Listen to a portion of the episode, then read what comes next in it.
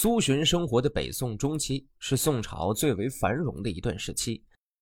当时宋仁宗在位，对外和边境国家签订了一系列的合约，对内发展经济，激励文学艺术的传播，社会稳定，经济繁荣。加上宋仁宗极力激励发展文学艺术，不但宰相需用读书人，而且主兵的枢密使等职也多由文人担任。这些鼓励措施使宋代文人的社会责任感和参政热情空前的高涨。贤良之臣在位，若干将才和杰出文士都受到恩宠，朝廷一片升平的景象。但是，北宋王朝由于中央集权以及有关政策而引起的积贫积弱的局面已经逐渐的显现，阶级矛盾和民族矛盾日益加深。所以，不少具有开明进步思想的官僚士大夫纷纷要求改革。文人以国家的栋梁自居，意气风发地发表政见，开口揽时事，议论争煌煌，是当时文人特有的精神面貌。文人们都放言无忌，好发议论，论政、论兵、论史、论道等，成了其实文章的重要内容。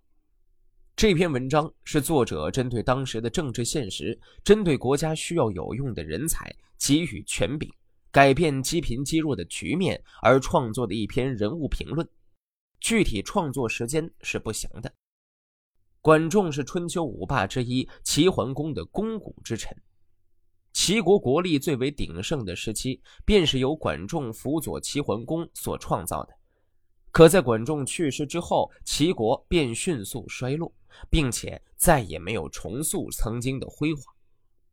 对此，苏洵的观点是：问题出在管仲的身上。管仲没能够在临终之前为齐桓公举荐人才，除弊小人。管仲不是一个称职的丞相。当然，苏洵的这番理论其实啊也没有那么强的说服力。管仲再厉害，也只是人，而不是神。他在位的时候，能让齐桓公成为霸主，就已经是尽力了，哪还能管到他死后的事情呢？管仲为相辅佐齐桓公，称霸诸侯，攘斥夷狄。管仲在世时，齐国一直国富兵强，诸侯没有敢反叛他。管仲死后，树雕易牙开方禁用掌权，齐桓公在宫廷内乱中死去。五个公子争夺君位，这个祸端一直蔓延不绝，直到一百多年后齐简公时，齐国没有安宁的年份。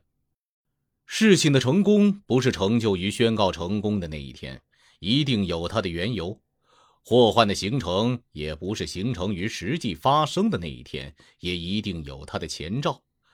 所以齐国的安定兴旺，我不认为是管仲的功劳，而要归功于始建管仲的鲍叔牙。后来齐国动乱，我不说是由于树雕易牙开方，而认为是由于没有举贤自带的管仲最先引起。为什么这样说呢？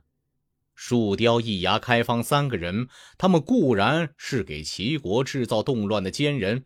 不过，重用他们的是齐桓公。有了虞舜这个圣人，然后才知道放逐共工、欢兜、三苗衮等四兄；有了孔子这个圣人，然后才知道除掉邵正卯。与圣人相比，那齐桓公算什么人呢？使齐桓公能够启用这三个奸人的，正是管仲啊。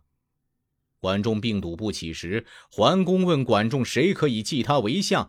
在这个事关齐国日后安危的重要时刻，我以为管仲将要荐举天下的贤才来回答桓公。可是管仲仅仅说了“树雕、易牙、开方三个人违反人之常情，不可亲近”而已。哎，管仲认为桓公果真能够不重用这三个人吗？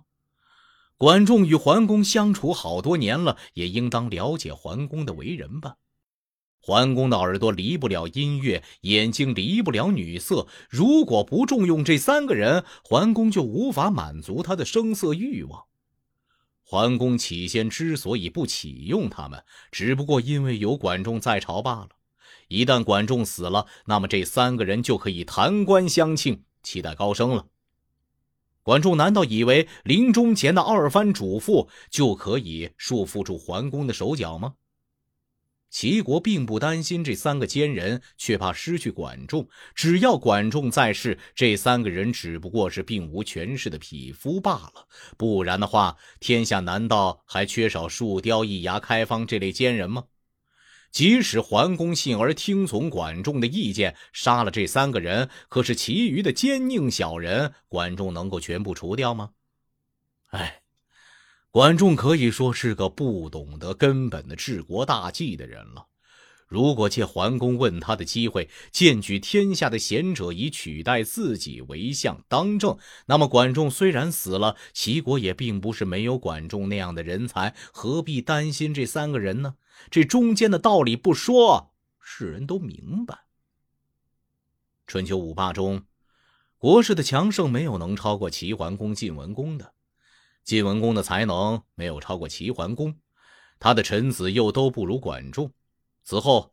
晋文公之孙晋灵公为政暴虐，不如齐桓公之子齐孝公待人宽厚。然而晋文公死后，诸侯不敢背叛晋国，晋国承袭文公的余威，还能将诸侯盟主之位维持一百多年，这是为什么呢？晋国后继的国君虽然不贤明，可是还有先朝老成持重的大臣在主持大局。齐桓公死后，齐国就一败涂地，这是毫无疑问的，因为他仅仅依靠一个管仲，而管仲已经死了。天下并不是没有贤人，往往是有贤臣而没有明君去重用他。桓公在世时说天下不会再有管仲这样的治国之才，我是绝不相信的。世传为管仲所著的《管子》一书中，记载管仲临终时评论鲍叔牙、宾虚无二人的为人，并且还指出了他们各自的短处。这样，在管仲的心目中，认为鲍叔牙等都不足以托付国家重任，而且管仲又预料到他快要死了，那么可见《管子》这部书荒诞虚妄，不足为信。我看春秋时魏国大夫史丘。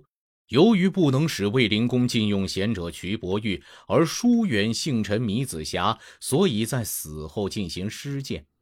汉丞相萧何临终时推荐曹参接替自己，大臣的用心本来就应该是这样的呀。国家往往由于一个贤者执政而兴盛，也由于一个贤者去位而衰亡。贤能的大臣并不为自己死去而悲伤，却为他的国家衰落而担忧。所以一定要找到贤者接替，然后才可以安然离世。没有做到这一点的管仲，怎么就这样撒手而去了呢？